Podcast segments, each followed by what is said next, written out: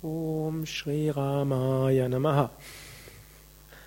Wir haben eben gesungen Prema Mudita, ein Mantra besonders zur Verehrung von Rama. Rama, der Aspekt der Freude. Rama auch ein Aspekt, der sich vor vielen, vielen tausend Jahren inkarniert haben soll. Ich war ja letzte Woche oder letzten Monat in Rishikesh und Dort Gegend von Rishikesh selbst. Im weiteren Sinn ist mehr so Shiva und Shakti-Verehrung. Aber Rishikesh selbst und die Kilometer davor und darunter, das Ganges auf und abwärts, ist dann besonders Rama gewidmet.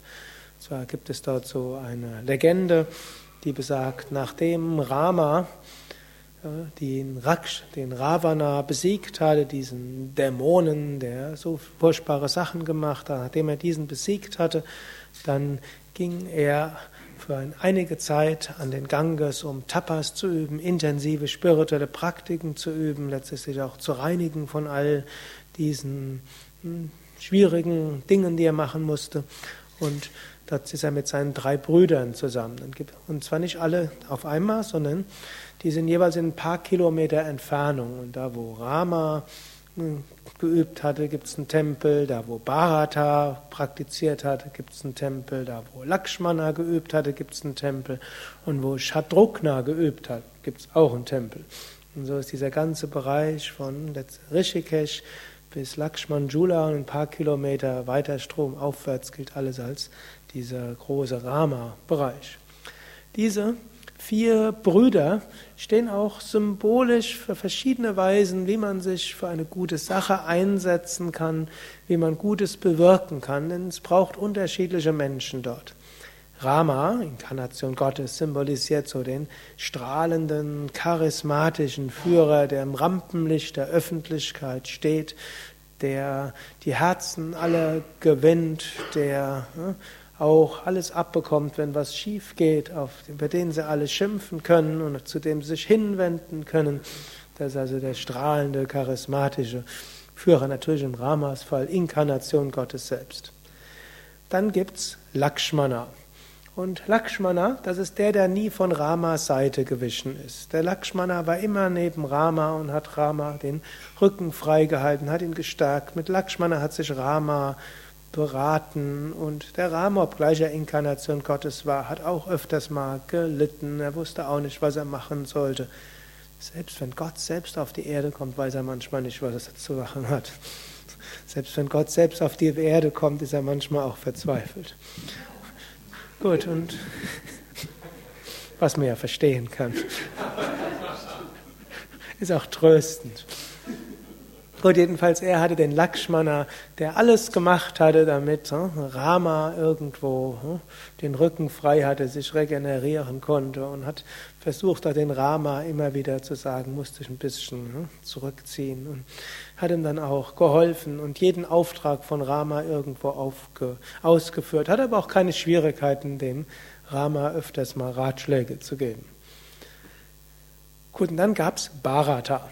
Und Bharata das war der, auch ein Bruder von Rama, und der war bereit, für den Rama alles Mögliche zu tun und durchaus auch äh, in, ja, zum Beispiel auf Rama hat den Bharat auf diplomatische Missionen geschickt. Das Bharat hat praktisch den Rama repräsentiert.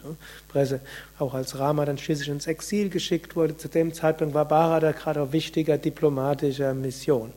Er hat also Verantwortungsposten angenommen im Rahmen, Namen von Rama. Und als dann Rama ganz im Exil war, dann hat er dann die Sandalen von Rama auf den Thron gesetzt und hat dann selbst davor gesessen und hat dann im Namen von Rama alles gemacht. Und er hat gesagt, ich mache nichts und ich kann auch nichts, ich weiß auch nichts, aber für Rama übernehme ich die Verantwortung. War also bereit, Verantwortung zu übernehmen, aber war eben nicht dieser charismatische, sondern der Diener aber bereit, Verantwortung. Und dann gibt es noch Shatrugna.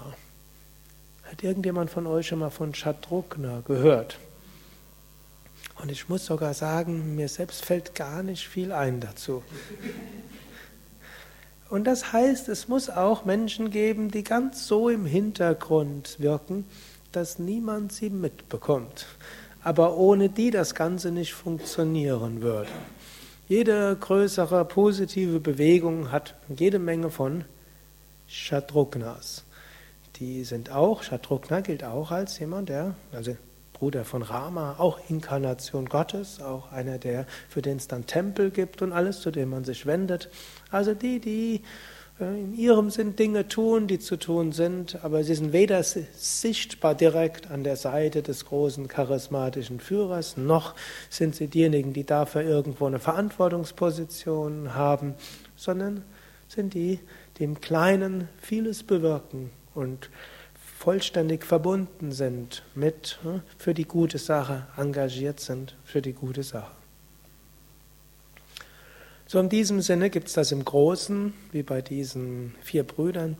Es gibt es natürlich auch in jeder kleinen Sache, selbst wenn man sich für irgendein hm, Yoga-Festival einsetzt in einem Kleinstadt, was es inzwischen ja auch gibt, oder wenn man Nachbarschaftshilfe organisiert, oder wenn man ein Yoga-Zentrum betreibt oder vieles, es braucht immer hm, auf, die, auf diesen vier Ebenen braucht es Menschen.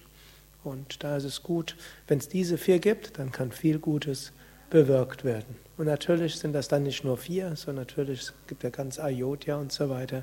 Aber es sind so diese vier Archetypen, in die man hineinfallen kann. Der gleiche kann auch mal, das mal die eine Funktion und mal die andere Funktion haben. Om Shri Ramaya Namaha.